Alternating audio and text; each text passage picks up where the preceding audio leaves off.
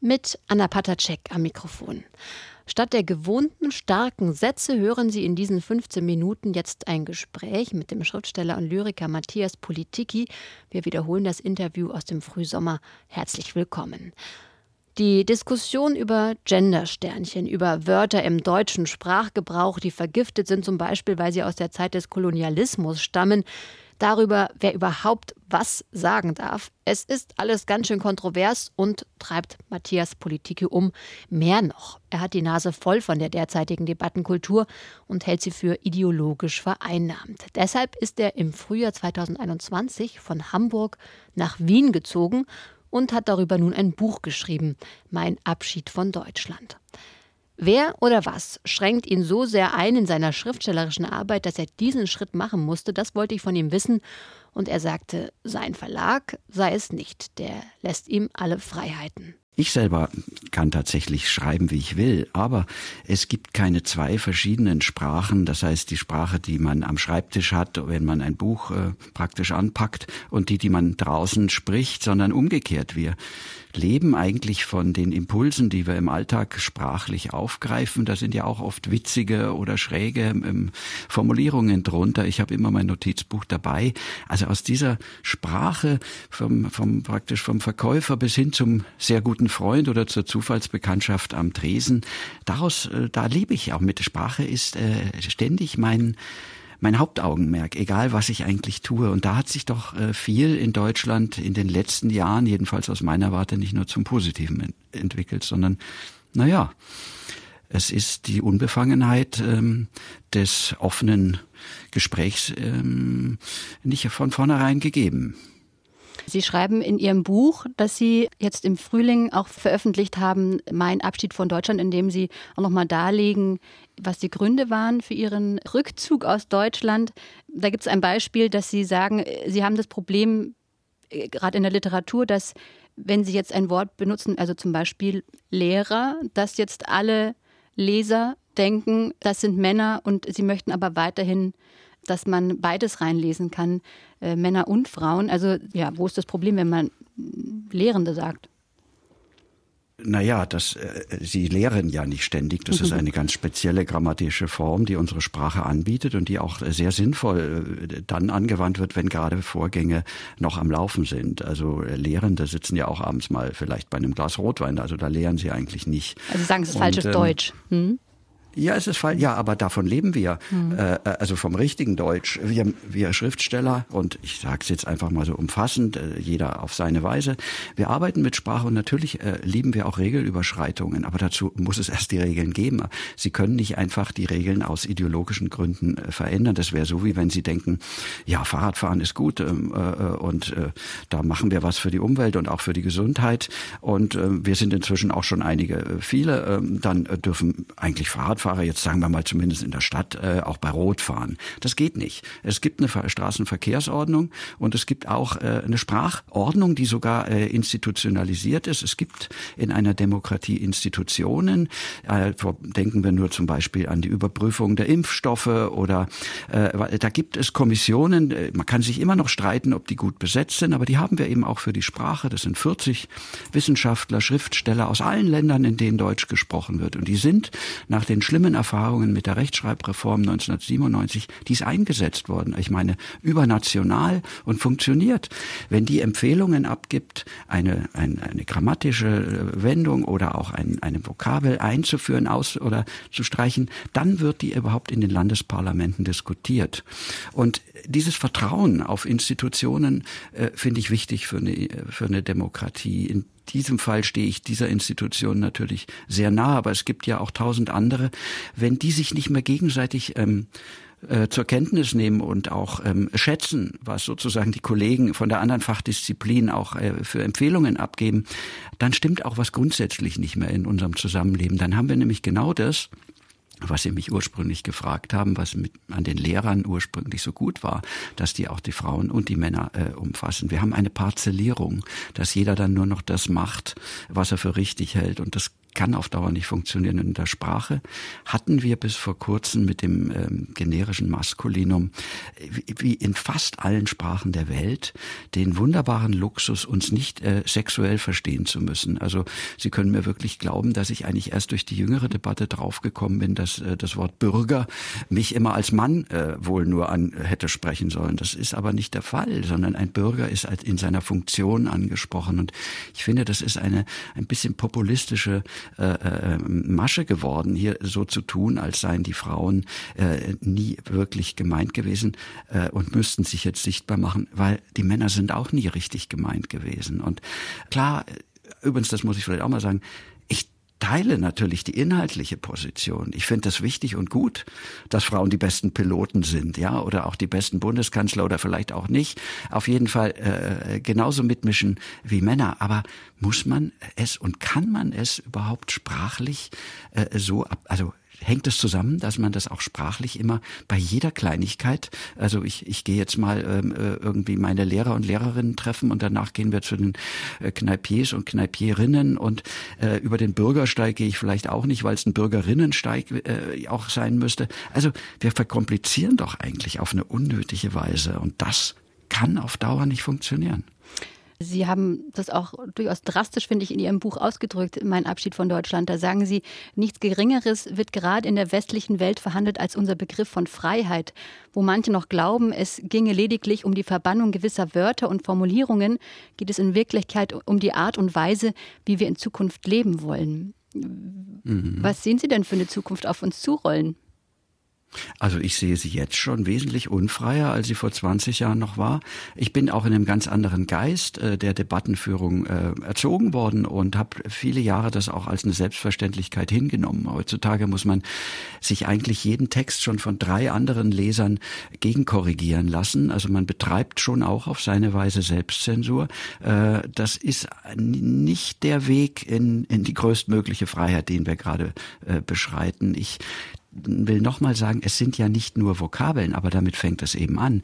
Die Sprache transportiert auch die Art und Weise, wie wir denken über die Welt. Und wenn sich eine auch mit guten Gründen eine Minderheit das Recht plötzlich nimmt, darüber zu befinden, wie wir zu sprechen haben, ja, dann befindet sie auch darüber, wie wir über diese Welt zu denken haben. Und das sind gefährliche Tendenzen, die hatten wir schon immer mal wieder in der Historie, auch in der, auch in der deutschen. Und ähm, das sind schlimme Epochen. Und ähm, Dagegen muss man sich wehren, so, obwohl es für viele im Moment, es wird dann so abgetan, ja, Sie können doch reden, wie mhm. Sie wollen. Ja, das kann ich auch und deswegen rede ich auch. Ich rede immer auch mit für die, die es nicht mehr können, die rausgemobbt werden. Stellen Sie sich vor, es gibt in Deutschland schon etliche Stadtverwaltungen, ist es nicht auch in Berlin so, wenn Sie da nicht gendern, dann kriegen Sie von Ihrem Arbeitgeber ein richtiges Problem.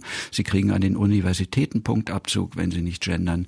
Äh, in anderen aber wieder das Gegenteil. Wenn Sie gendern, äh, dann kriegen Sie vielleicht Probleme. Also Sie müssen inzwischen schon wissen, in welchem Bundesland Sie gerade mit welchem Arbeitgeber zu tun haben.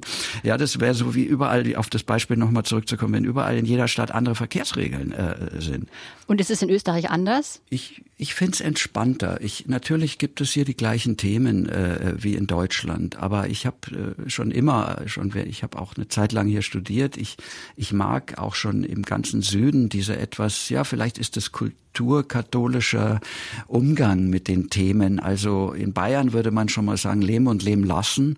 Das nimmt schon auch mal gleich viel heiße Luft raus. Und ähm, ich hab, bin hier noch nie so wegbeleidigt worden äh, wie äh, in den Debatten, in den Podiumsdebatten auch äh, in Deutschland, wo man immer gleich klare Kante zeigen muss. Ja, das gehört irgendwie mit zur DNA eines Intellektuellen immer klare Kante, äh, statt auch mal ähm, äh, zu gucken, ja, die Positionen sind inzwischen echt äh, so in unserer Gesellschaft polarisiert. Ähm, Wäre es eigentlich interessanter, auch mal zu zeigen, wo sind eigentlich noch Schnittmengen? Oder auch der Konjunktiv hilft natürlich enorm. Ich glaube, äh, in Hamburg haben viele Leute überhaupt ein Grundproblem. Konjunktive richtig glauben, dass es ein Irreal ist und eine Möglichkeitsform. Dabei ist das die raffinierteste Form, um überhaupt die ganz deftigen Wahrheiten äh, zu sagen. Da wird's doch richtig spannend, Sprache. Was kann ich alles mit diesen komplexeren Formulierungen dann doch noch durch die Hintertür oder durch die Blume sagen.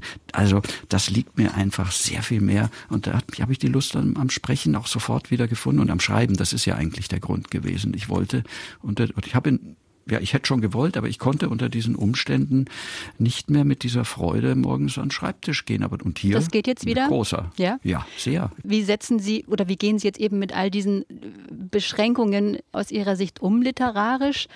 Also Sie schreiben ja auch noch weiterhin in der alten Rechtschreibung. Sie bleiben jetzt dabei auch mit der Gefahr, dem Risiko, dass Sie dann missverstanden werden? Ich bleibe bei meiner Sprache, aber ich habe Gott sei Dank gute Zuhörer gehabt, auch schon auf den Essay, den ich äh, vor dem Buch publiziert habe und bin in vielen Interviews und Podiumsgesprächen gehört worden und auf eine gute Weise. Und das hat mich auch versöhnt und zurückgeholt in die deutschen Debatten. Das will ich schon auch mal sagen. Und ich glaube, inzwischen weiß jeder, der also zumindest drei Klicks macht im Netz, wo ich stehe, dass ich also eigentlich ein alter Linker bin, der für eine klassische, auch äh, aufgeklärte, emanzipatorische Sichtweise auf die Dinge steht. Deswegen, ich habe keine Angst um mich. Das ist nicht mein Motiv.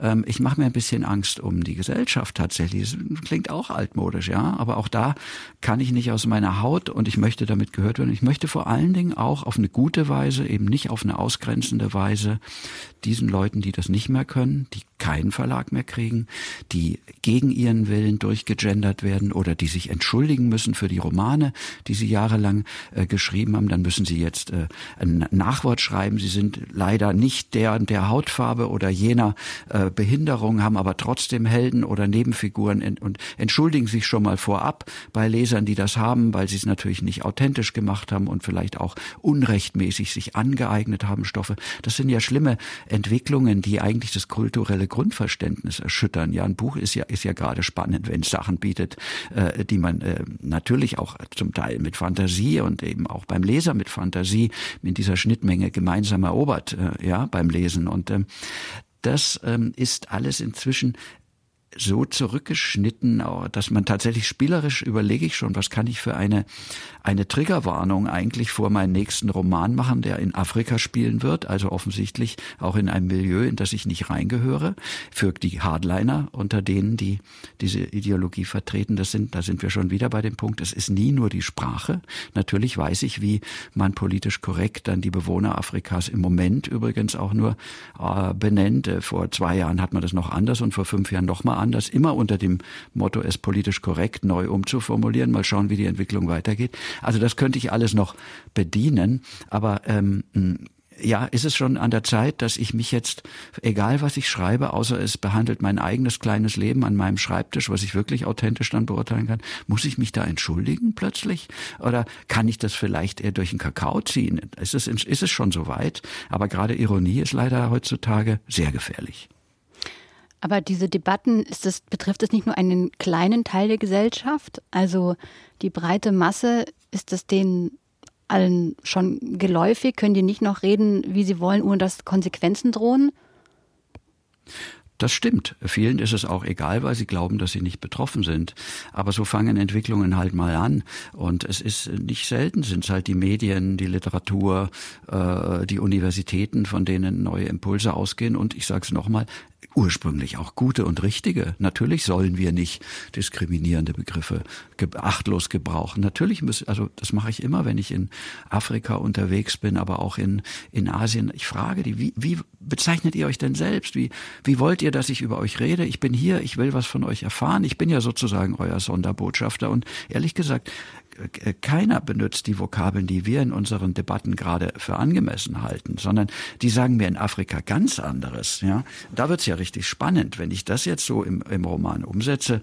Hm, da weiß ich gar nicht, schreibe ich jetzt den nächsten Roman, denn das sagen die auch. Ich wir sagen, zeigen dir alles, aber du musst die Wahrheit schreiben. Also schreibe ich die auch ein bisschen für sie mit als ihr Sonderbotschafter oder schreibe ich ihn so, dass ähm, gewisse Kreise äh, glauben, dass ihr Afrika-Bild auf die Weise gut bedient wird. Da liegen Welten dazwischen. Das kann ich Ihnen wirklich so pauschal auf jeden Fall schon mal versichern. Äh, ehrlich gesagt, da wird es auch schwierig. Auch da sofort vom einen Begriff ausgehend ist der ganze, wie erzähle ich eine ganze Geschichte?